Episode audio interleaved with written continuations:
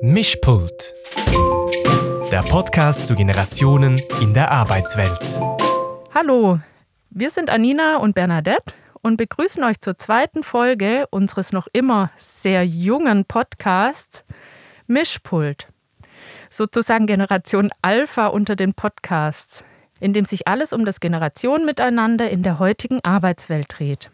Dieser Podcast findet im Rahmen des Loopings Studios statt und ist ein gemeinsames Projekt von Loopings und der Hochschule Luzern. Ich freue mich aufs heutige Erkenntnisse mehren mit dir, Anina. Hey, ich mich auch. Der Titel unserer Folge heute lautet Junge Hüpfende und alte Hasende und soll darauf hindeuten, dass wir uns heute das Generationenthema mit der HR-Brille und auch etwas mit der Arbeitsmarktbrille anschauen. Und uns aus diesem Grund auch für unsere Rubrik Fünf Fragen an zwei HRlerInnen in Anführungsstrichen, weil ich gar nicht weiß, ob die beiden sich überhaupt selbst als HRler bezeichnen würden, eingeladen haben. Und zwar einmal die Leonie Molle von der TBF AG, wo sie sich um die Entwicklung von Menschen und Organisationen kümmert und Marco Beutler, Leiter Personal unseres Primärpartners bei Loopings, der Zürcher Kantonalbank. Ausführlich vorgestellt haben wir uns in der ersten Folge. Heute möchte ich einfach nur noch schnell sagen, dass ich Gerontologin und Geschäftsführerin von loopings.ch bin und Anina von der Hochschule Luzern sitzt mir hier gegenüber. Magst auch Hallo sagen, Anina? Ja, hey, schön, dich zu sehen, Bernadette. Und hallo, liebe Zuhörerinnen und Zuhörer. Ich freue mich heute auf ein, ein hoffentlich erneut spannendes Gespräch. Ähm, mit Loopings macht ihr ein super Projekt zum Thema berufliche Entwicklung in der zweiten Lebenshälfte. Ich wollte das einfach auch mal erwähnen. Und ich finde vor allem toll, dass ihr nicht sagt, das ist Sache der Arbeitgeber oder dann im anderen Extrem, Leute, kümmert euch da mal selber drum, sondern eben für beide Seiten Informationen und Angebote auf loopings.ch habt. Sag mal, Bernadette, welche Erfahrung macht ihr? Wie ist die Haltung gegenüber älteren Menschen auf dem Arbeitsmarkt? Erstmal vielen Dank, Anina. Ähm, das motiviert voll, das von dir zu hören, ähm, wie du Loopings siehst und wahrnimmst. Ähm, und wir merken jetzt auch wirklich nach wenigen Wochen, wo wir mit der Plattform live sind, schon, wie hilfreich das Bild des Loopings ist, um endlich mal wegzukommen von dieser Vorstellung der geradlinigen Karriere und auch von unserem eigenen Bild, dass es immer gleich ein kompletter Neustart sein muss, weil so ein Loopings kann ja auch einfach eine coole Weiterbildung sein, ein Berufswechsel oder ein neues Projekt und sogar eine Auszeit kann ein Looping sein. Um auf deine Frage zurückzukommen, Anina, ähm, wie die Situation der Älteren auf dem Arbeitsmarkt ist, äh, ich finde immer, da muss man voll aufpassen, nicht in Verallgemeinerungen oder in so ein Schwarz-Weiß zu verfallen. Und es hängt eben auch ganz arg davon ab, wo man gerade das Ohr hat oder so die Lupe draufhält. Wenn du mir die Frage zum Beispiel kurz nach unserem Loopings-Stammtisch für Stellensuchende stellst, dann würde ich eher sagen, man muss auf jeden Fall tief in die Trickkiste greifen oder genau den passenden Kontakt im Netzwerk haben, um mit 57 locker eine neue Stelle zu finden. Gerade so Personen in Großunternehmen, die im HR Bewerbungen vorsortieren, sofern da nicht schon ein Algorithmus schon unter anderem nach Alter vorsortiert hat, sind oft entweder wenig geschult spannende ältere Personen zu erkennen, oder in, in, dem Unternehmen wird zwar gesagt, ja, klar, wir stellen auch Ältere ein. Das sagen übrigens eigentlich alle Organisationen.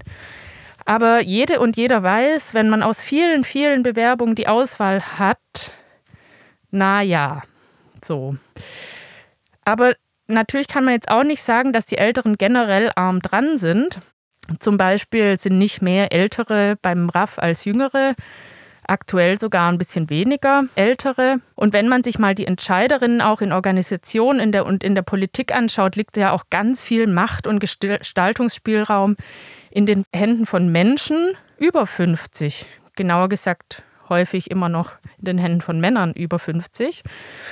Und so könnte man jetzt halt ewig weiter differenzieren, in welchen Situationen und Rollen man als jüngerer Mensch eher einen Vorteil hat und vielleicht mit positiven Stereotypen belegt wird und wo sich aber auch ein gewisses Alter, sei es durch die Erfahrung oder auch einfach eine Position, die man sich erarbeitet hat oder einfach auch, weil gerade Seniorität gefragt ist, äh, Privilegien schafft. Ich fände es schön, wenn wir da alle einfach bei uns ansetzen würden und uns egal in welchem Alter viel, viel mehr zutrauen und im zweiten Schritt eben auch anderen, egal welchen Alters, viel mehr zutrauen, weil ohne dass wir irgendwie an uns glauben und auch ohne dass irgendjemand an uns glaubt, ist Entwicklung fast unmöglich.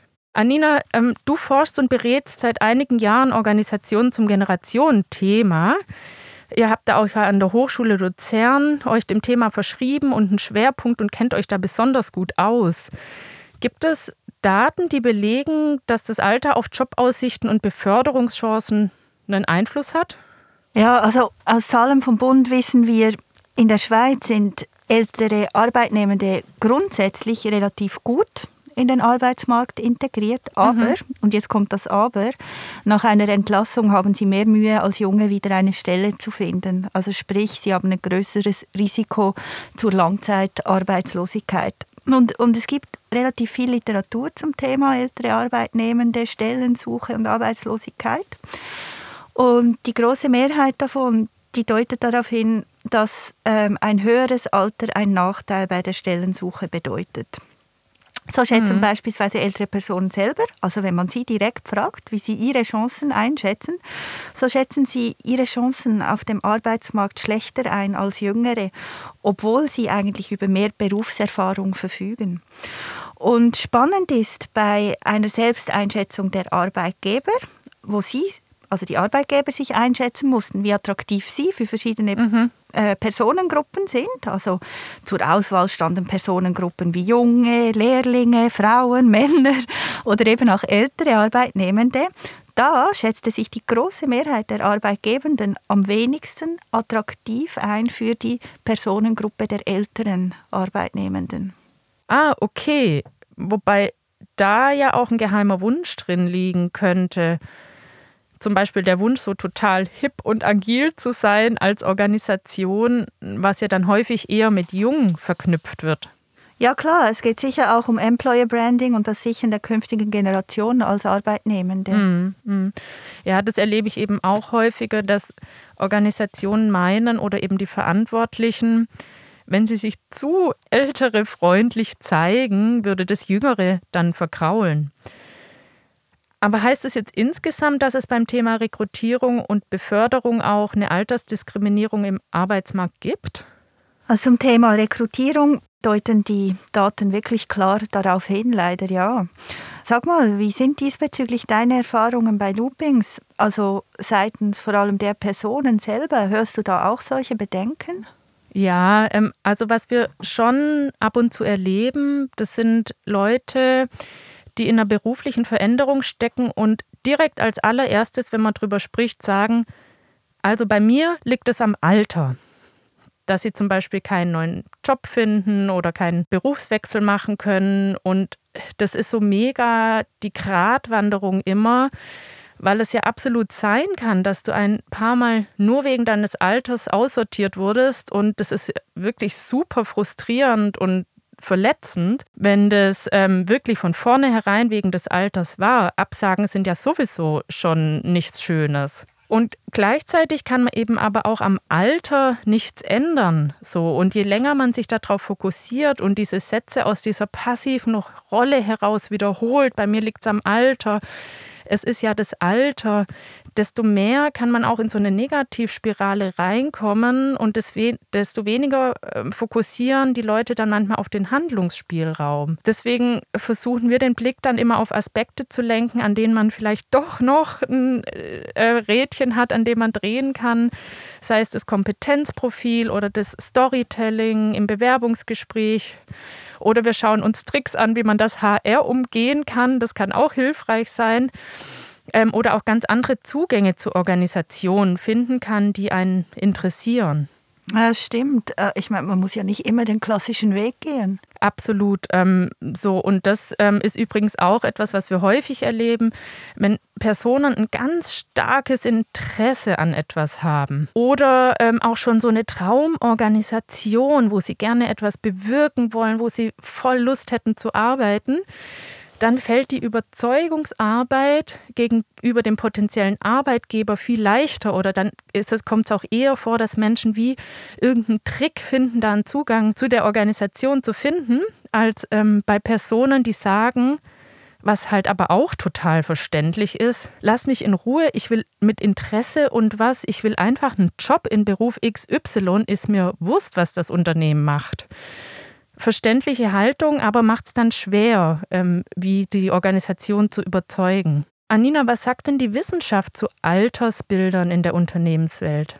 Also da ist vor allem spannend, ähm, verschiedene Studien, auch unsere übrigens, die bestätigen, dass Vorurteile bezüglich Alter weit verbreitet sind. Und zwar bei Mitarbeitenden wie auch bei Arbeitgebenden.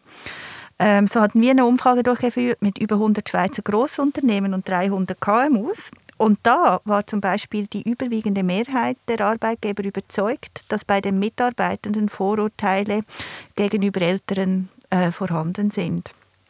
Und auch die Arbeitgeber selbst ordnen gemäß gängiger Vorurteile typische Eigenschaften jüngeren oder älteren Mitarbeitenden zu. Also mhm. ich bringe jetzt mal ein paar Beispiele. Positiv mit jung assoziieren Sie zum Beispiel die Fähigkeit zum Umgang mit äh, modernen IT- und Kommunikationsmedien, die hohe Lernbereitschaft, äh, Flexibilität zu Neuem und auch das Interesse, also sogar ausgeprägtes Interesse, eigenes Wissen aufzufrischen.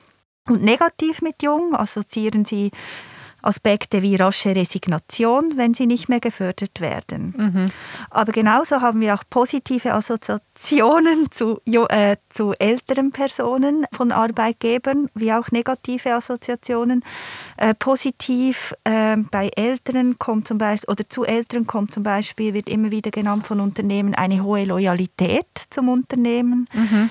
gut gepflegte Netzwerke, hohe Disziplin, guter Umgang mit unvorhergesehenen Situationen aufgrund der Erfahrung, eine hohe Sozialkompetenz und auch eine hohe Bereitschaft, Verantwortung zu übernehmen. Gleichzeitig negativ mit alt ähm, wird genannt hohe Kosten für das Unternehmen oder überdurchschnittlich viele Krankheitsfehlzeiten. Mhm. Und ein großer Teil dieser Aspekte wird auch von Arbeitnehmenden bestätigt, dass sie das gleich einschätzen. Und das Schweizer HR-Barometer von 2020, ähm, das bestätigt dies eigentlich, dass diese Vorurteile herrschen und, und äh, suggeriert klar auf noch andere Art und Weise, als was, wie ich das jetzt gerade erläutert habe, dass negative Vorurteile gegenüber älteren Mitarbeitenden wirklich weit verbreitet sind. Mhm, mh. Ja, und gegenüber Jüngeren aber eben auch. Ich finde es das interessant, dass man die Lage der Jüngeren im Hinblick auf Vorurteile und so einen Mangel an Chancen, der daraus entstehen kann, kaum im Blick hat oder sehe das nur ich so, bin ich da betriebsblind? Nein, hey, absolut. Ähm, das Problem generell mit den Vorurteilen, ob zu alt oder zu jung, ist, dass diese ein großes Hindernis für eine gelingende Zusammenarbeit zwischen den Generationen sind und sich auch negativ auf die digitale Selbstwirksamkeit von älteren Personen auswirken. Sprich, ältere Personen schätzen ihre digitale Kompetenz dadurch beispielsweise noch tiefer ein. Und soll Wissenstransfer und Zusammenarbeit zwischen den Generationen gelingen, so ist ganz wichtig, dass ein Umfeld äh, besteht, welches möglichst frei von Vorurteilen ist. Oder zumindest, dass man wenigstens die Vorurteile reflektiert und darüber spricht.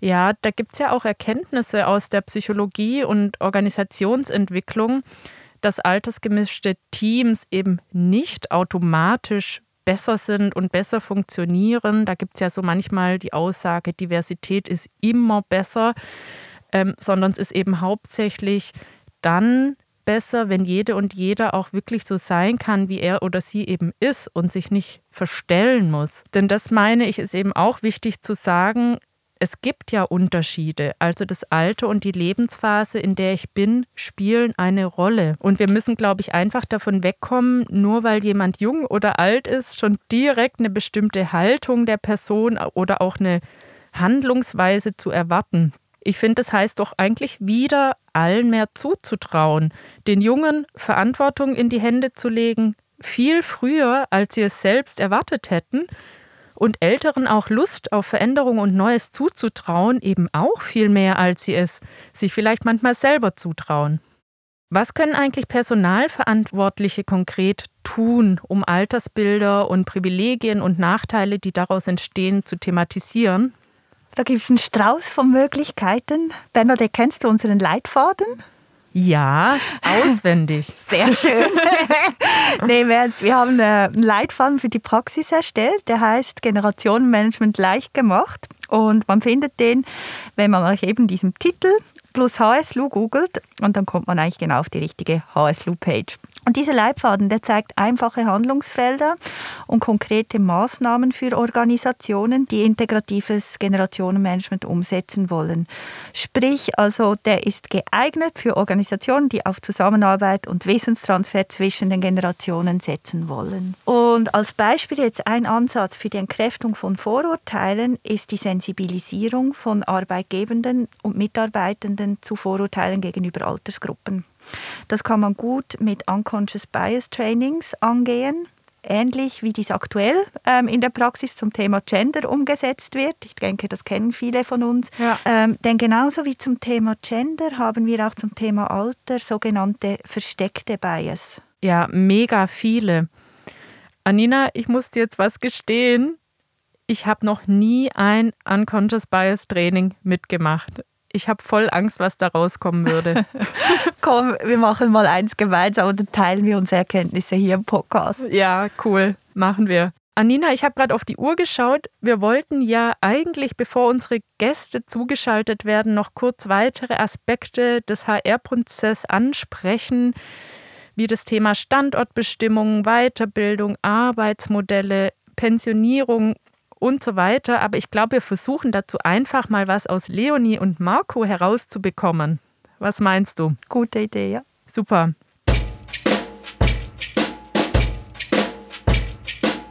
Also herzlich willkommen, Leonie Molle von der TBF AG und Marco Beutler von der Zürcher Kantonalbank, die beide in ganz unterschiedlichen Organisationen für Menschen und ihre Laufbahnen verantwortlich sind und uns vielleicht erstmal kurz selber erzählen, wer Sie sind und was Sie mit dem heutigen Thema junge Hüpfende und alte Hasende verbindet. Hallo, ihr zwei. Wunderschönen guten Morgen. Guten Morgen. Leonie, möchtest du starten? Vielen herzlichen Dank für die Einladung. Ich habe mich sehr gefreut, dass ich ein bisschen erzählen darf, was wir bei der TBF machen und was wir so für Laufbahn, Verständnis oder Modell haben und wie wir das Thema leben. Und Marco? Ja, guten Morgen, wie gesagt. Danke vielmals, dass ich mit dabei sein und auch da Gelegenheit bekommen, äh, ein bisschen zu erzählen, was wir mit der Zürcher Kantonalbank alles dem Thema machen. Ich bin äh, seit sieben Jahren, siebeneinhalb Jahren jetzt bei der Zürcher Kantonalbank und bin verantwortlich für das HR, Leiter Personal, wie das offiziell heißt, und natürlich in dieser Rolle ähm, intensiv und näher dem Thema Karriere, Alter, Diversity schlussendlich auch mittragen. Super, dann starten wir mit unserer ersten Frage an euch. Die da lautet, welche Rolle spielt das Alter in eurem Rekrutierungs- und so im gesamten HR-Prozess eigentlich? Oder spielt das Alter da überhaupt eine Rolle? Bin froh, hast du noch so den zweiten Teil von der Frage noch mitgefragt, weil so explizit spielt das Alter bei uns eigentlich keine Rolle. Ähm, aber implizit scheint es trotzdem ab und zu durch, weil wir haben einfach gemerkt über die Zeit, dass wir für so wie wir arbeiten, auf Vielfalt angewiesen sind, dass wir möglichst viele verschiedene Menschen haben mit verschiedenen Kompetenzen, verschiedenen Perspektiven. Und da ist wie das Alter dann einfach wie automatisch eine Facette, von was es braucht. Aber es ist jetzt nicht so, dass wir das versuchen zu pushen mit irgendwelchen Quoten ähm, oder irgendwelchen Brüllen, die wir versuchen äh, aufs Papier zu bringen, sondern dass wir das einfach versuchen zu leben. Und dort, wo es dann vielleicht ein bisschen sichtbar wird, das ist genau in, zwei HR-Prozessen.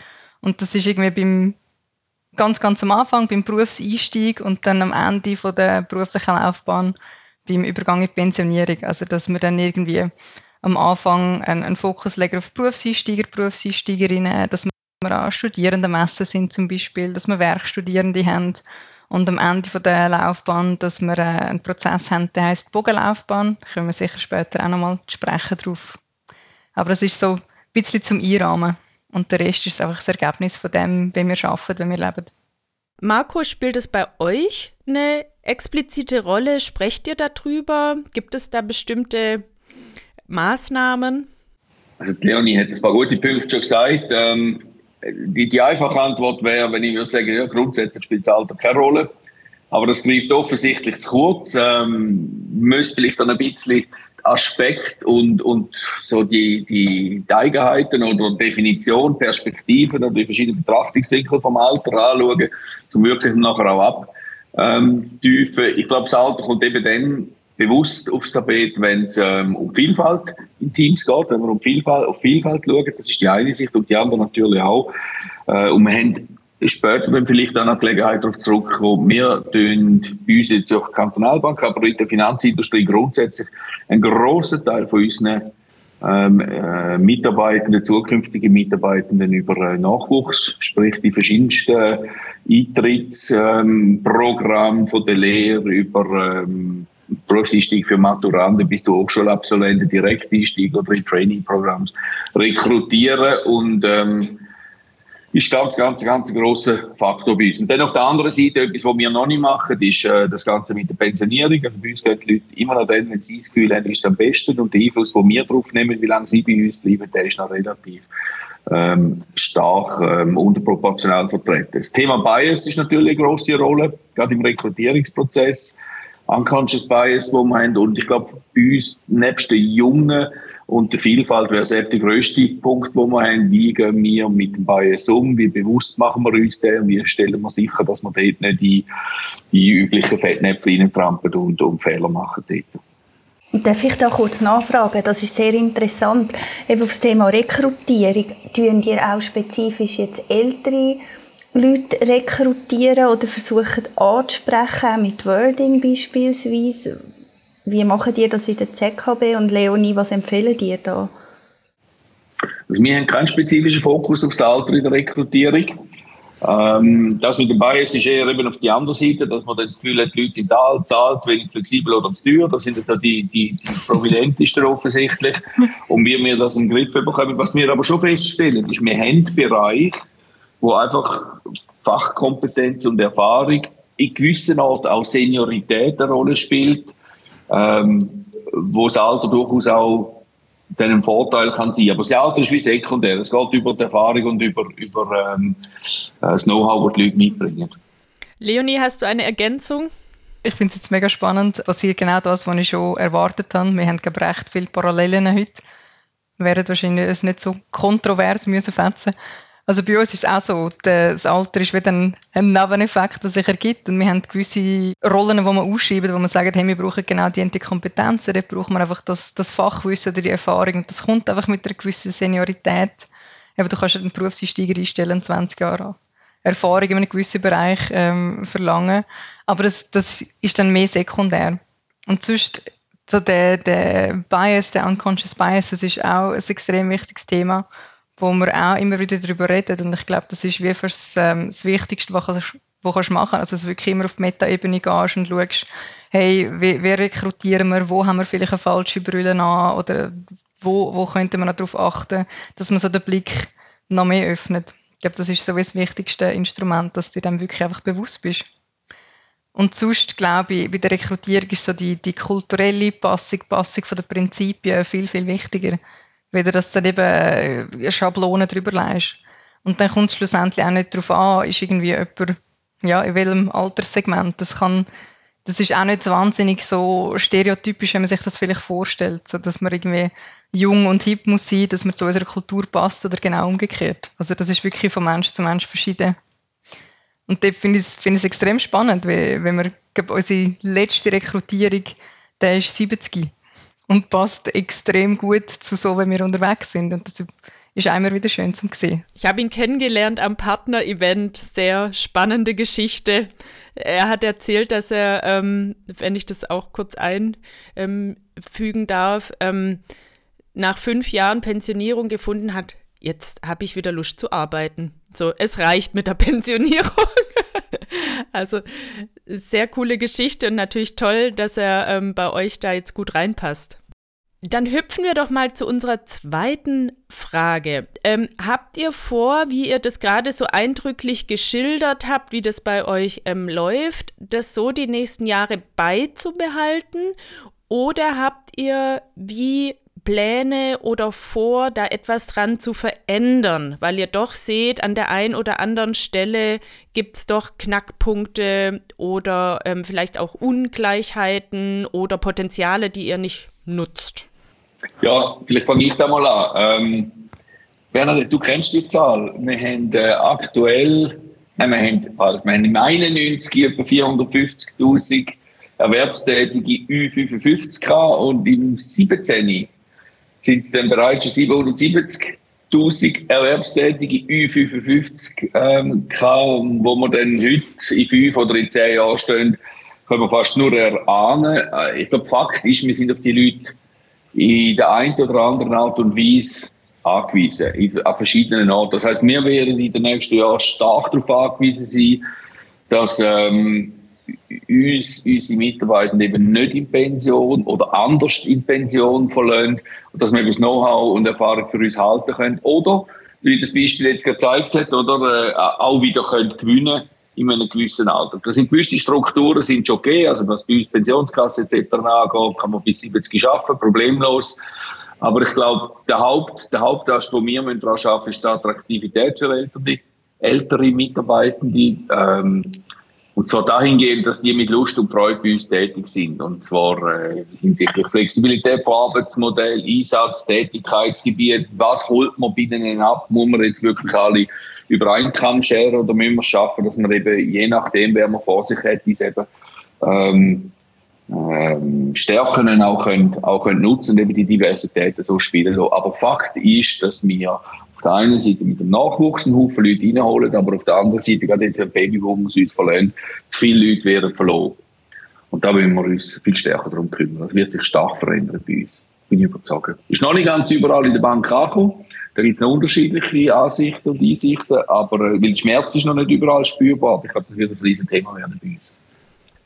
Da bin ich gespannt, Marco. Und Leonie, wie ist das bei euch? Ähm, habt ihr vor, etwas zu verändern?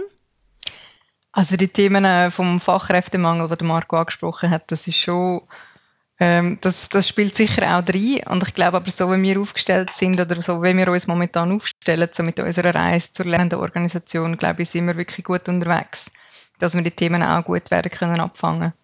Oder irgendwie, dass, dass wir jetzt schon anfangen, Prototypen äh, aufzusetzen, Experimente zu machen. Eben, wie können wir Laufbahnen radikal individuell gestalten?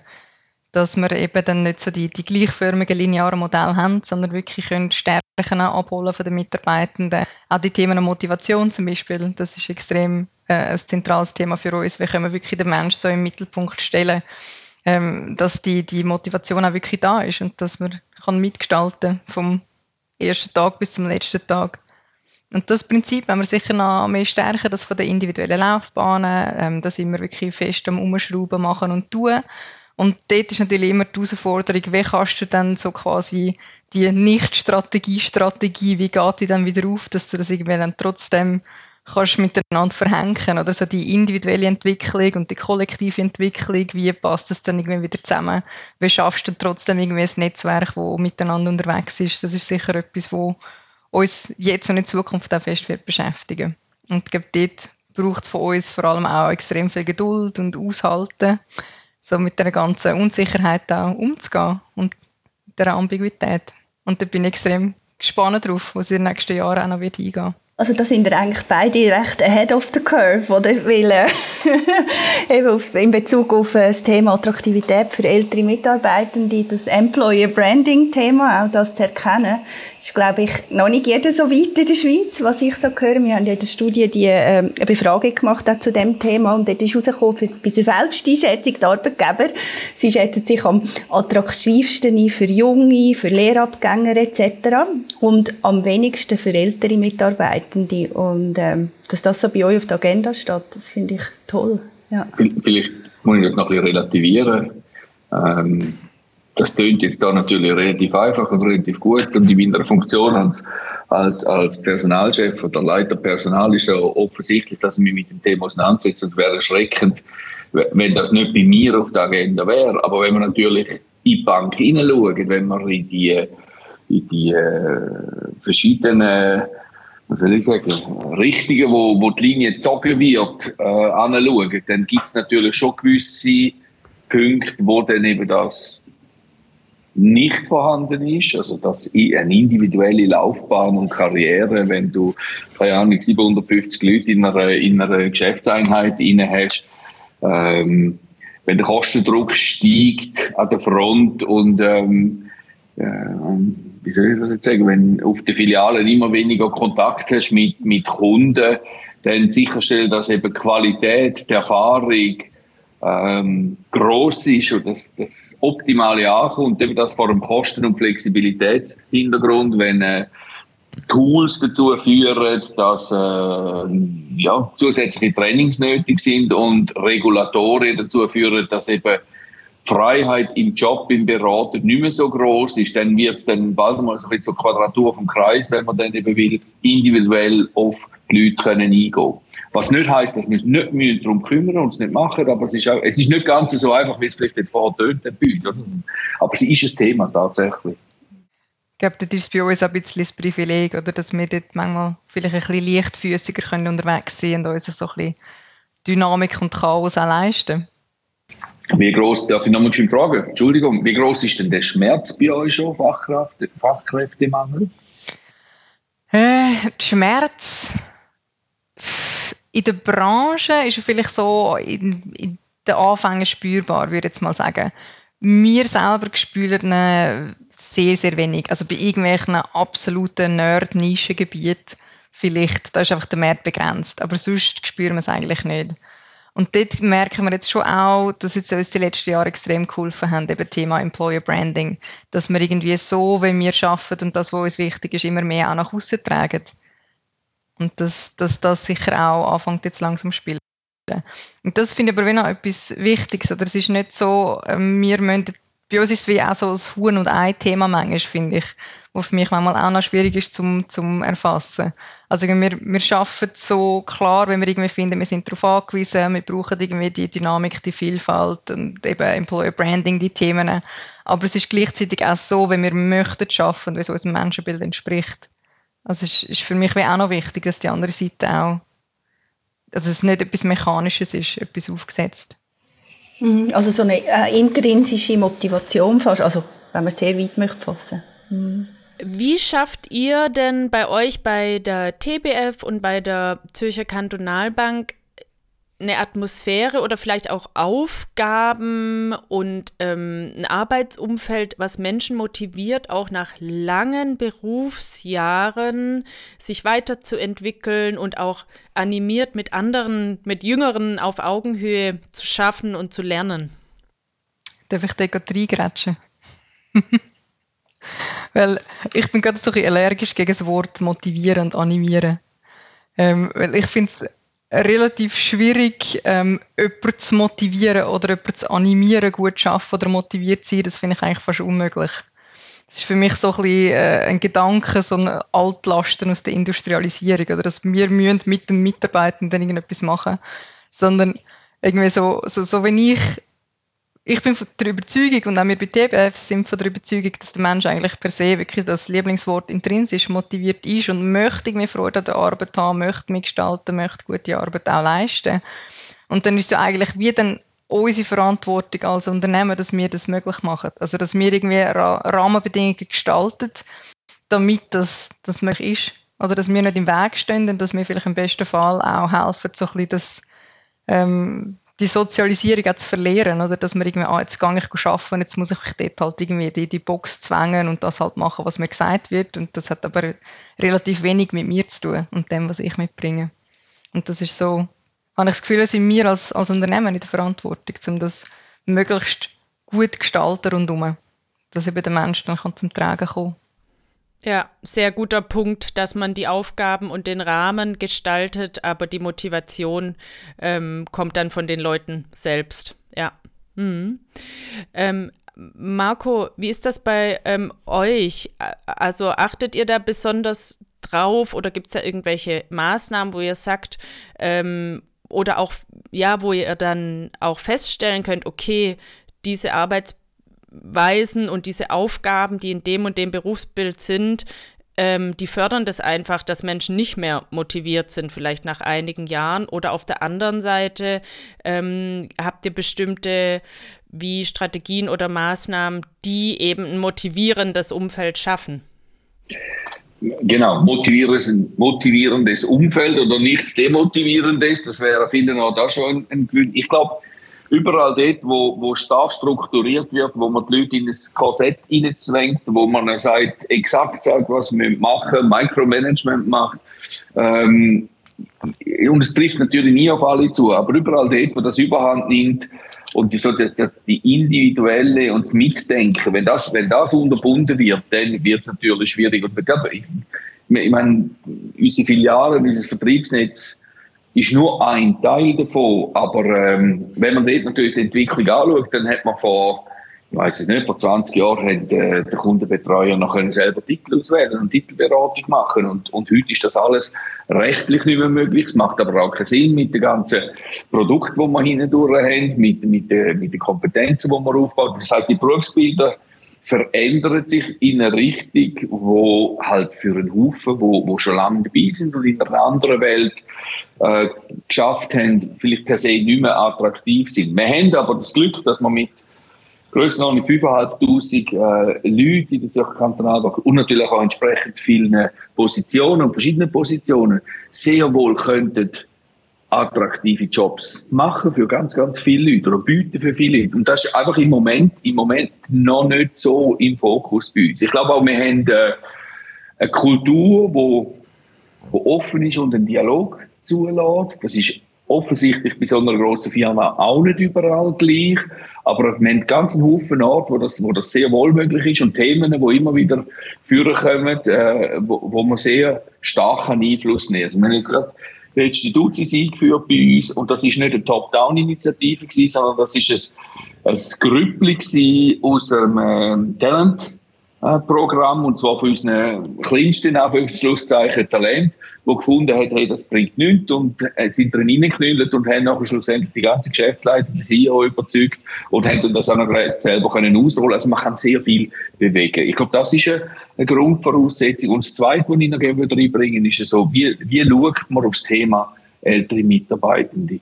Ähm, ich glaube, ich glaub, wir müssen wegkommen von, von Problemhaftigkeit und hin zu Chancen, wo das Ganze bietet, die Chancenorientierung in diesem Thema. Wir haben und, und zwar klar, wenn es natürlich ein Need ist, wo daraus raus, äh, gehandelt wird, dann hilft es. Aber ich glaube, im Großen und Ganzen, wenn man Menschen anschaut und sieht, was die alle können und was die alle mitbringen und sich fragt, wie können wir das für uns gewinnen, ähm, dann haben wir ganz was anderes, als wenn man darüber redet, permanent nur, die sind zu teuer, die sind zu wenig flexibel, die bilden sich nicht mehr weiter, etc. Und Weiterbilden ist ja schlussendlich das letzte Stichwort, wo du, glaube ich, in der Frage noch gehst, Bernhard, das Ganze Lernen, also ich glaube, dass sich Lernen, die Relevanz und die Wichtigkeit von Lernen mehr und mehr und mehr ähm, zeigen wird bei uns. Und zwar, dass unsere Mitarbeitenden alle begreifen, wie wichtig das, das ist, dass man sich selber um seine Arbeitsmachtfähigkeit im weitesten Sinn kümmert. Gleich wie ich mich um meine Gesundheit kümmere, gleich wie ich mich um meine Diät kümmere. Äh, ich komme vielleicht ein bisschen was über für uns, wenn ich ins Fitnesscenter gehe. Aber im Grundsatz bin ich dafür verantwortlich. Und ich glaube, das ist ganz wichtig, dass Menschen bei uns merken, dass das so ist äh, und dass sie sich da selber bringen. Und ich glaube, das kommt sehr, sehr stark. Da ist so viel Fokus im Moment drauf auf dem Thema. Da werden ein Haufen werden da aufspringen auf den Zug. Ja, interessant, dass ihr da beides so stark auf den Punkt Haltung ähm, ansprecht, ne? die ihr praktisch den ähm, Jungen und den Älteren ähm, gegenüber habt und was ja auch einfach eine Riesenauswirkung ähm, hat, wie man die Menschen anschaut.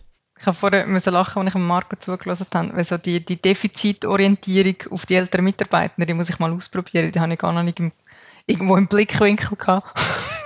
also, ja, so könnte man sie ja auch noch sehen. Ähm, ja, ich, das finde ich noch, noch eine gute ja, genau. Idee, das Ganze mal umzudrehen und, um, und zu gucken, ja, genau, was dann genau. passiert, genau. Leonie. Nein, und ich glaube, das hat extrem viel zu tun eben mit der, der Gestaltung der Rahmenbedingungen. Und was wir, glaube ich, geschafft haben, ist, wie wir haben es geschafft, den, den Fokus aufs Netzwerk zu legen schon oder nicht auf die einzelnen Mitarbeitenden. Und wenn du, wenn du schaffst, irgendwie, dass das Wissen und die Erfahrung, dass das sofort ins Netzwerk geht oder dass die, die älteren Mitarbeitenden nicht irgendwo isoliert sind und vielleicht noch ein Klumpenrisiko an Wissen an sich tragen, aber sonst nicht wahnsinnig viel zu beitragen, dann, dann ist das ja völlig andere Ausgangslage. Mhm. Und wenn du irgendwie so ein bisschen schaffst, im, im Netzwerk und im Flottenverband unter, unterwegs zu sein, wo das Teilen vom Wissen, das Teilen von der Erfahrung und das Nachziehen von den Jungen auch effektiv ein Teil vom Alltag ist, dann, dann schaffst du es fast nicht, die Silos zu bilden. Und dort sagen wir, wie auch immer, du bist als Mitarbeitender immer verantwortlich in einer doppelten Hinsicht. Also du bist verantwortlich für dein eigenes Lehren, zwar kontinuierlich, aber du bist auch verantwortlich für das Lehren von der Organisation. Also, dass wir es auch explizit machen, hey, ihr seid für euer Lehren und unser Lehren verantwortlich. Und wir als Unternehmen sind lediglich, unser Beitrag ist es, das zu ermöglichen. Leonie, das Stichwort Verantwortung, was du gerade genannt hast, das gibt mir eine wunderbare Steilvorlage als Überleitung zur nächsten Frage. Ähm, ein Begriff, der ja häufig, wenn es, sobald es um irgendwie ältere ähm, Personen in der Arbeitswelt geht, der dann immer fällt, ist Arbeitsmarktfähigkeit. Und dass das ja etwas wäre, wo praktisch in Zweifel zu ziehen ist bei den Älteren, beziehungsweise wo man dran schaffen muss und wo eine große Herausforderung ist. Ähm, und jetzt wollte ich euch mal ähm, fragen, explizit zu dem, Begriff. Ähm, welche Verantwortung seht ihr da bei euch, dass sozusagen die Mitarbeitenden wie zwar sehr gerne bei euch arbeiten, aber auch jederzeit woanders arbeiten könnten, also fit für die für den Arbeitsmarkt sind und welche Verantwortung seht ihr bei den Kolleginnen und Kollegen selbst? Oder ist das so 50-50? Vielleicht darf ich einsteigen. Das ist ein, ganz großes Thema und ich finde, ich habe es vorher schon gebraucht, aber Arbeitsmarktfähigkeit ist äh, ein mit Vorsicht zu benutzendes ähm, Wort. Also wenn, wenn, ich, wenn ich auftritt bei mir innerhalb der Bank und von Arbeitsmarktfähigkeit rede, dann werden die Leute hellhörig und denken, was kommt echt jetzt, wenn es um das geht. Ich glaube aber, im Punkt trifft es relativ gut. Ähm, hast auch vorher schon gesagt, Eigenverantwortung ist für die eigene berufliche Entwicklung, eben im, im Gegensatz zu anderen Entwicklungen, die wir alle ja mitmachen, ist sehr groß, wird sehr groß geschrieben und wird auch in der ganzen Industrie oder Finanzindustrie sehr groß geschrieben. Also, dass die Menschen erstens, zweitens und drittens für sich selber verantwortlich sind, dass dann der Arbeitgeberin kommt und wenn dann alle Stricke reissen, haben wir dann auch noch den Staat. Ähm, wir als Zürcher Kantonalbank sind uns dessen sehr bewusst. Ähm, wir bieten enorm viel, was die ganze ähm, Entwicklungsmöglichkeiten angeht, on the job, off the job, es sind Grössenordnung 15 Prozent, also so jede siebte, jede achte Mitarbeiterin bei uns ist in einer externen Weiterbildung, das ist enorm viel. Ähm, und dann haben wir noch die ganzen internen Sachen. Und wenn man jetzt noch ein bisschen auf die älteren Mitarbeiter schaut, dann haben wir ja mit Loopings zusammen ein, ein relativ cooles Programm, das jetzt gerade wieder gelaufen ist, Praktikum 4.0. Und wenn man dort beobachtet, wie sich Teilnehmende innerhalb von vier Wochen entwickelt, wie sie ihre Perspektive darauf ändern, vom ja gut, also dann mache ich mal mit und gehe mal aus dieser grossen Bank raus, wo ich schon ewig lang arbeite, in ein Startup rein und bringe mich ein, was das für Erfahrungen sind, was das für Hinweise mitgibt und was das für ein Selbstwertgefühl von diesen Mitarbeitern macht, ist sensationell. Und ich glaube, das ist eines der ganz guten Beispiele, wo man eben schon kann an der Wahrnehmung und schlussendlich eben auch an der Haltung vis-à-vis -vis für die Arbeitsmarktfähigkeit schaffen. Oder alles das, was wir aufdrucken, sechs vom ähm, Arbeitgeberverband, aus der Finanzindustrie aus oder auch als Arbeitgeber direkt oder als Arbeitgeberin, das ähm, hoffen wir, dass es funktioniert, aber die Erfahrungen, die, die Mitarbeiter und Mitarbeiterinnen effektiv dann machen, die sind grandios. Oder? Mhm. Vielen Dank, Marco. Vielleicht ganz kurz für alle Hörerinnen und Hörer, die sich jetzt fragen, was ist das? Ähm, ihr findet auf der Looping-Seite die Infos zum Praktikum Arbeitswelt 4.0 als Weiterbildung für langjährige Mitarbeitende im Startup. Und jetzt sind wir aber noch gespannt auf Leonies Meinung zum Punkt Arbeitsmarktfähigkeit. Ist das überhaupt ein Begriff, den ihr verwendet? Und wie siehst du da die Verantwortung bei wem? Ja. Mhm. Ähm, Arbeitsmarktfähigkeit als Begriff fällt sicher immer wieder. Bei uns vor allem unter dieser Brille ähm, es gibt ja verschiedene Studien, die sagen, dass Mitarbeitende dann am ehesten das Unternehmen verlassen, dann noch mit anders hingehen, wenn sie das Gefühl haben, dass ihre Arbeitsmarktfähigkeit nicht mehr gegeben ist. Und ich glaube, wir brauchen es vor allem unter dieser Brille. Also, dass wir sehen, hey, wir müssen wie irgendwie sicherstellen, dass die Leute am Puls bleiben, das Gefühl haben, sie kommen voran, sie lernen persönlich, aber auch beruflich, dass sie irgendwie weiterkommen.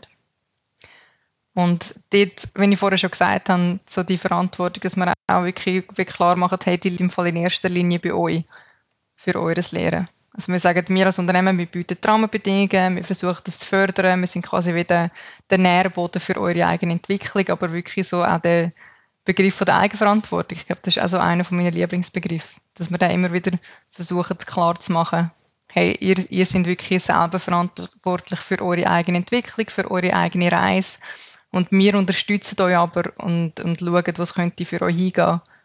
Und animieren euch auch im Sinn von eben nicht ähm, extrinsisch animieren, motivieren, sondern ähm, helfen euch neugierig zu bleiben, mutig zu bleiben, Sachen auszuprobieren und dort wirklich dran zu bleiben. Und das hat für mich auch viel zu tun mit dem, mit dem Bild von einem mündigen Mensch. Also, dass wir nicht irgendwie versuchen, jemanden zu gängeln, sondern wirklich den Nährboden zu gestalten. Und dort finde ich es auch noch spannend, so das ganze Thema Lehren. Das ist bei uns absolut riesig. Und dort stellen wir zum Beispiel fest, dass wir immer mehr wegkommen von dem externen Lehren, von dem formellen Lehren und immer mehr so die, die informellen Lernformate fördern. Wir hatten letzte Steilvorlage in einem Auftrag, um das mal durchzurechnen und es, es tut fast ein bisschen weh und macht auch ein bisschen stolz auf den ersten Blick, um zu sehen, wirklich, wie viel wir dort investieren so die, die informellen Lernangebote und Austauschgefäße, da man sich kann vernetzen und entwickeln. Und ich glaube, das ist wirklich auch ein großer Teil von dem, dass eben die, die Wissenssilos auch nicht irgendwie bei einer Person liegen. Hast du ein Beispiel für so ein informelles Lernformat? Mhm. Ähm, das wäre zum Beispiel Learning Hubs, also wo man wirklich irgendwie ein Gefäß anbietet und Lerncoaches und da kann man seine eigenen Fragen mitbringen aus der Projektarbeit oder auch privat und dann bildet sich ad hoc irgendwelche Lerngruppen, die Sachen anschauen. Oder dass wir äh, auch irgendwie ähm, Führungsangebot, Führungsentwicklungsangebot intern machen. Und dass man auch dort, ich glaube, so der Haupt, ähm, für mich also eines von den, von den Hauptfokus vom Lehren intern ist, dass man dort auch wieder nicht für die Leute etwas macht und für die Leute etwas gestaltet, sondern wirklich mit den Leuten zusammen. Ich glaube, das ist so ein Motto. Hm. So, das Thema Lernen und Arbeitsmarktfähigkeit sozusagen als Teamwork von der Organisation und den Mitarbeitenden. Mhm. Absolut, Arbeitsmarktfähigkeit gleich, Lernen kontinuierlich. Spannend, was du da sagst. Also wir, haben, wir haben ähnliche Sachen. Wir nennen das zum Beispiel einen Pulstag, wo wir Leute auffordern, Mitarbeiter, die auffordern, zu einem Thema, das bei ihnen gerade relevant, wichtig und groß ist, sich zu melden. Stellen natürlich fest, dass sich immer etwa die ähnlichen melden. Also bei uns gibt es dann so verschiedene Lager und die, wo wir das Gefühl haben, äh, hätten es am nötigsten, um einmal ein bisschen Fürsche machen bezüglich Lernen. Das sind dann vielleicht die, die sich eben wieder nicht melden. Ich hätte aber noch eine Frage, ähm, Leonie. Wenn du sagst, Leute verlöhnt euch, wenn sie das Gefühl haben, sie kommen nicht weiter, sie verlieren den Arbeits Marktfähigkeit, dann würde ich sagen, dass bei uns gibt's wie zwei Lager. Es sind, und vielleicht ist das jetzt ein, ein, ein Stereotyp oder so, oder so ein Bias, Bias, den ich habe, aber es sind eher die Jungen, die noch die Welt anschauen, so wie the sky is the limit, und wenn ich da nicht weiterkomme, gehe ich halt raus, gehe links und rechts schauen. Während ich dann bei den Eltern älteren Mitarbeitenden oft feststellen, also es geht darum, ich brauche Sicherheit, ich habe finanzielle Abhängigkeiten, Haus, Familie, was weiß ich, ähm, wo dann auf Mal auf die, auf die Spur kommen, hey, ich, ich kann nicht, ich getraue nicht, es hängt viel dran. Klar, wir sind noch Branchen, die noch gut zahlt, musst dann an einem anderen Ort zuerst einmal auf das Niveau wieder kommen, aber trotzdem, wo, wo wir wie, wie unterschiedliche Lager haben, gibt es das bei euch nicht? Ähm, das mit der Arbeitsmarktfähigkeit als Grund zum Gehen, das ist nicht, jetzt würde ich sagen, das ist nicht unbedingt von uns. Das sind ja keine Studien, die ich, wo ich gelesen habe zu dem Thema. Ich glaube, bei uns, der grösste, grösste Grund, wieso man bei uns geht, ist vielleicht, wenn man sie mit unserem Pace überfordert. Also, ähm, Leute mit großem Sicherheitsbedürfnis, die sind nicht wahrscheinlich unbedingt die glücklichsten bei uns. Also weil es halt schon recht dynamisch ist und ähm, so die Eigenverantwortung recht hoch. Und wer jetzt nicht extrem fest Lust hat, zum mitgestalten die Verantwortung übernehmen, der ist vielleicht noch mit, mit mehr Strukturen besser aufgehoben. Und das ist ja dann auch völlig okay. Das ist übrigens etwas, was wir als Feedback auch schon bekommen haben aus dem Praktikum 4.0. Die einen sind rausgegangen und zurückgekommen und haben gesagt, Gottes Willen, in dieser Welt, die ich jetzt kennengelernt habe, könnte ich mich nie nachhaltig bewegen, ich werde nicht zufrieden, sondern völlig überfordert. Lässig kann ich wieder dorthin zurückgehen, wo ich war und sind top motiviert nachher wieder in ihrem alten Job gewesen. Haben wir auch schon erlebt. Und das ist auch gut. Absolut. Ich mir wieder mal die Nase in den Wind heben und schauen, was für mich stimmt und für schauen, was ich brauche. Ja, auch das Thema, was du, Leonie, vorhin angesprochen hast, Möglichkeiten, was auszuprobieren und Experimente äh, initiieren, wo man dann ja durchs Machen merkt, wo man am richtigen Ort ist und woran man schaffen muss. Mhm. Ja. Darf ich noch Bezug nehmen, was der, der Marco vorher gesagt hat, von, von den älteren Semestern, die manchmal ein, ein größeres Sicherheitsbedürfnis haben. Wir stellen bei uns zum Beispiel genau das Gegenteil äh, fest, dass wir gerade im Bereich ältere Mitarbeitende in letzter Zeit sehr viele Initiativbewerbungen haben von wirklich Leuten, die sagen, hey, ich möchte aber genau nochmal aus diesen Strukturen ausbrechen. Also ich habe jetzt irgendwie meine Position, sie ist relativ sicher, ich habe einen guten Verdienst und so, ähm, aber ist es das dann schon gewesen? Und irgendwie möchte nochmal, äh, ja, sich mit der Frage beschäftigen, was möchte ich eigentlich noch in meinen letzten Jahrzehnt oder Jahr oder was auch immer, was möchte ich eigentlich machen? No, für was möchte ich mich noch einsetzen? Hm, ist natürlich auch zu einem gewissen Grad eine Luxusfrage, oder? wenn man sich das leisten kann. Also so schlecht zahlen wir nicht. Nein, aber es ist auch eine ganz, es ist auch eine ganz typische Frage, so um die Lebensmitte, äh, wann auch immer das ist. Beim einen ist es mit 43, beim anderen mit 56, aber irgendwann, wenn man lange im selben Beruf oder manche ja sogar im selben Unternehmen sind, stellt man sich auf jeden Fall ähm, diese Fragen. Ne? Ziehe ich das jetzt durch bis 65 oder gibt es vielleicht noch Talente, die in mir schlummern oder Wünsche, die ich noch umsetzen könnte. Und das stimmt natürlich dann, den Sprung zu wagen. Das, da haben manche die besseren Rahmenbedingungen oder vielleicht eine größere Sicherheit ähm, als andere. Aber wir sehen auf jeden Fall in unserer Arbeit, auch an unseren Loopings-Stammtischen, dass diese Fragen ganz stark sind und auch äh, bei vielen ähm, da sind. Lasst uns doch gerne noch mal zur letzten Frage, zu unserer fünften Frage kommen. Ihr habt zwar schon ähm, Bezug drauf genommen und habt da schon einiges antönen lassen, ähm, aber vielleicht noch mal als Abrundung. Wir sind ja jetzt in so einem Zeitalter, wo die nächsten fünf bis zehn Jahre wirklich die geburtenstärksten Jahrgänge dann bis 2028, 29, 30 vollends in Pension gegangen sein werden. Wie wirkt sich das auf eure strategische Personalplanung oder auch auf HR-Prozesse aus? Oder sagt ihr, hm, das ist noch zu weit weg, da kümmern wir uns vielleicht erst in drei oder fünf Jahren drum?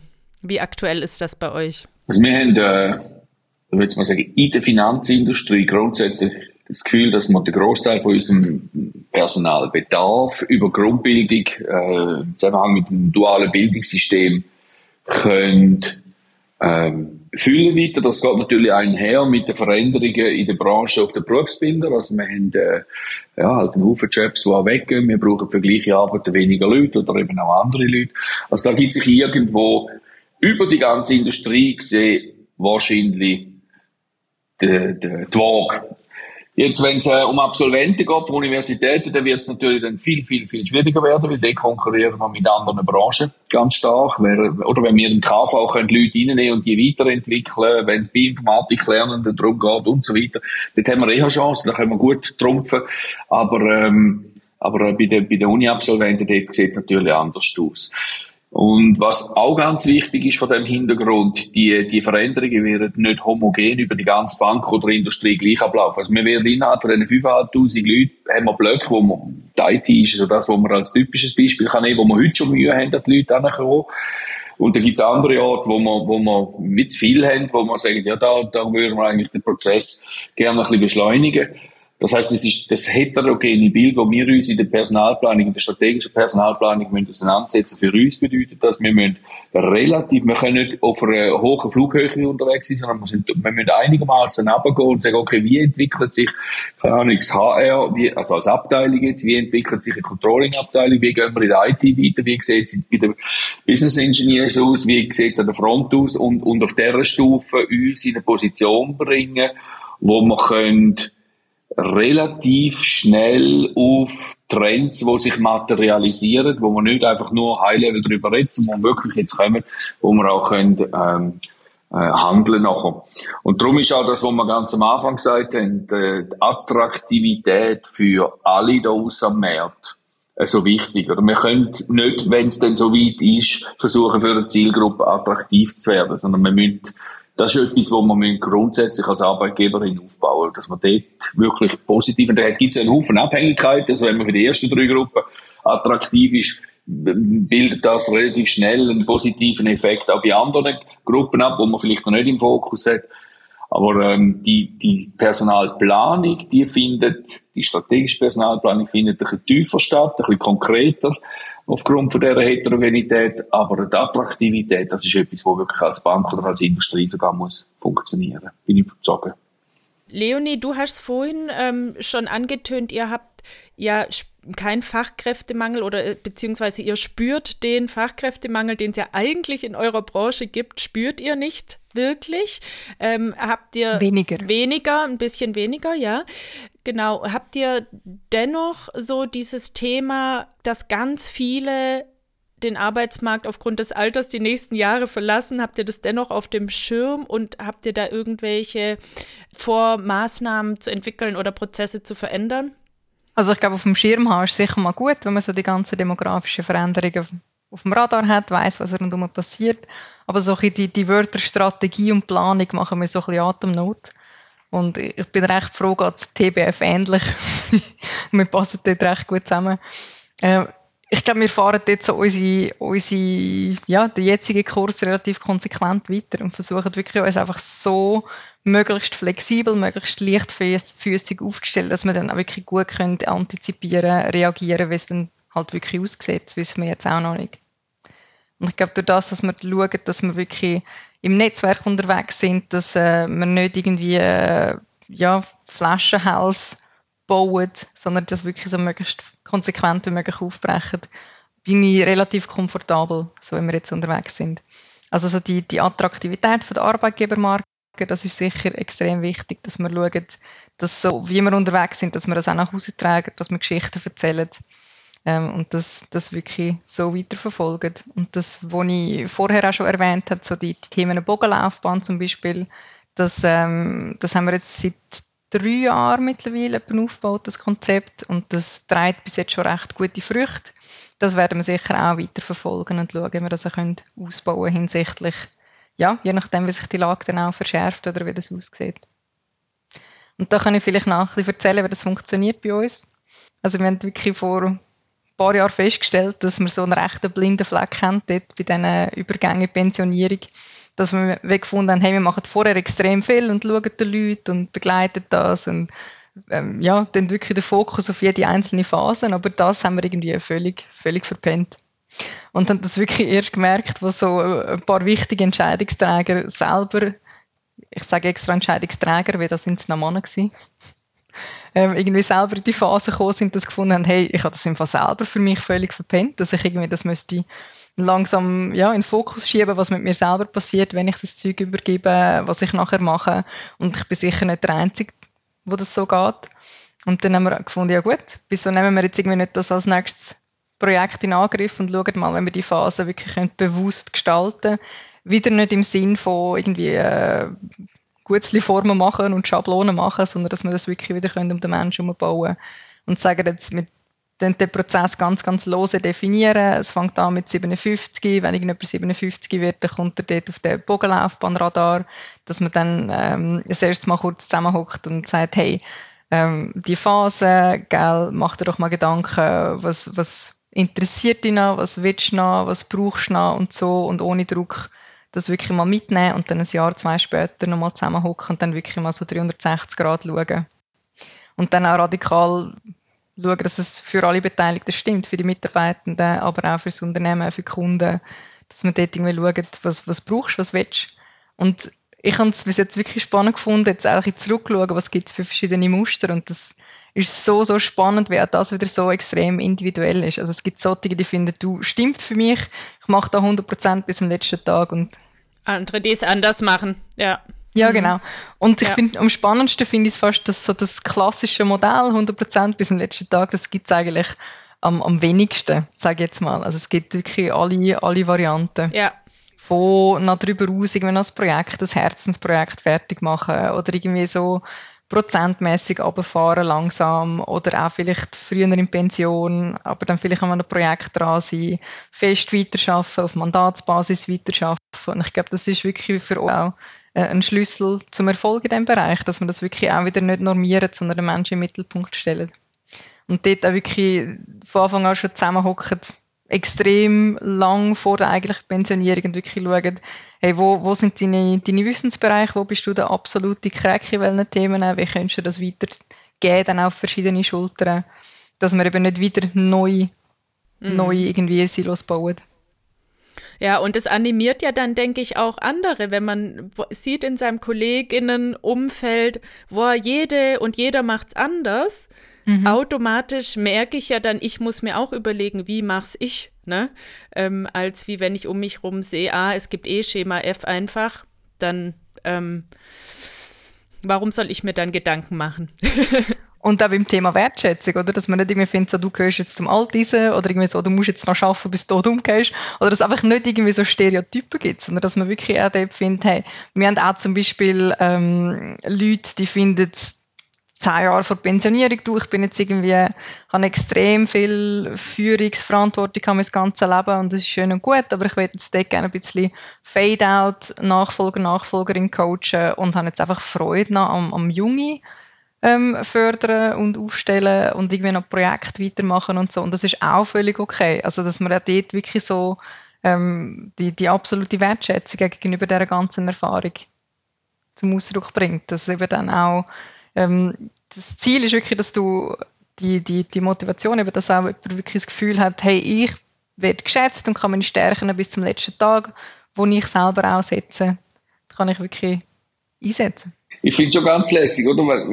Äh, Leonie, wenn du sagst, die, die, die Wertschätzung und es in einem System sein oder ein System dahingehend verändern, dass eben so alternative Modelle äh, Schule machen und, und eben die Wertschätzung auch zum Zeigen kommt, dass man eben nicht nur ein bisschen Geld vielleicht verliert mit einem, mit einem Bogen, wo man macht, sondern dass es eben auch darum geht, dass man ja, die, der Respekt, wo man sonst so hat, dass der nicht da an der, an der Schulterpatte, an der Anzahl Linien oder an der Anzahl Leute, die man führt, so klassisch konservativ äh, äh, eben gemessen wird, sondern an dem, was man beiträgt. Und dass die Leute dann auch den Hut ziehen, wenn man, wenn man andere Sachen ab einem gewissen Moment noch macht, dazu kann stehen und dort äh, als, als vollwertiges Mitglied und vielleicht sogar noch ein bisschen mehr ähm, anerkannt wird. Das finde ich extrem wichtig, oder? Und genau dort, in dieser Kultur, ist an ganz vielen Orten auch noch sitzen der Hasen Pfeffer, oder? Da kommen wir noch nicht raus. Das ist,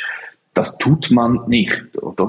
Dass es du nur schon formulierst als alternatives Modell, oder? Das fängt nur schon dort an. Ja, genau. Dass man es vielleicht einfach normalisieren. Ganz genau.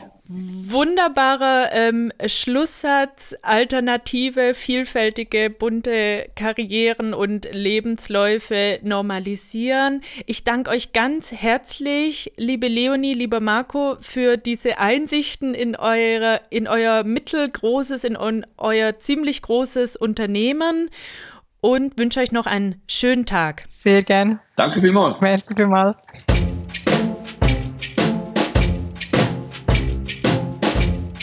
Schon interessant, was das ausmacht, ob man ein KMU oder eine große Bank mit über 5000 Mitarbeitenden ist, gell? Ja, voll. Ich muss sagen, dass ich ja irgendwann mal wieder Lust hätte, so als Rädchen in einem riesen Unternehmen zu arbeiten. Aber wahrscheinlich bräuchte ich da vorher sehr umfangreiche Wiedereingliederungsmaßnahmen in Anführungsstrichen, weil wir ja bei Looping so super kurze Entscheidungswege haben. Ich helfe dir dann. Cool. Ja, aber jetzt lass uns doch zu unserer Mischpult-Playlist kommen. Welche Generation bespielen wir heute? Ich würde sagen, der Reihe nach die Generation X. Yeah, kann es kaum erwarten.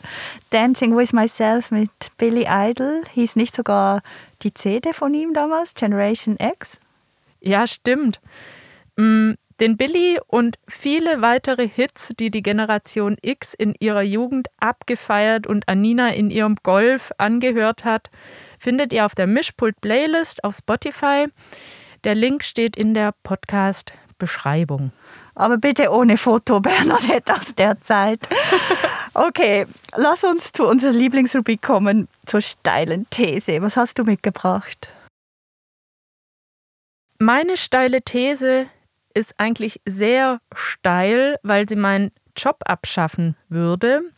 Sie lautet, wenn die Babyboomer-Jahrgänge 2030 dann alle mal in Pension sind, so äh, fast, wird kein Mensch mehr von Generationenmanagement sprechen. Anina, ich glaube, wir diskutieren das gleich im Nachgang mal noch bei einem ähm, Cappuccino und stellen Vermutungen darüber an, über was eventuell dann gesprochen wird. Und wir laden euch ein, dasselbe zu tun, diese steile These zu nutzen, mit Kolleginnen und Kollegen oder Freundinnen darüber in Austausch zu kommen. Oh, die Musik geht schon an, die Rausschmeißermusik schon wieder vorbei. Wir werden hier gleich rausgekickt, Anina. Sehr schön war's. Vielen Dank für das Gespräch. Hey, danke dir, danke fürs Zuhören und bis nächstes Mal. Bis bald.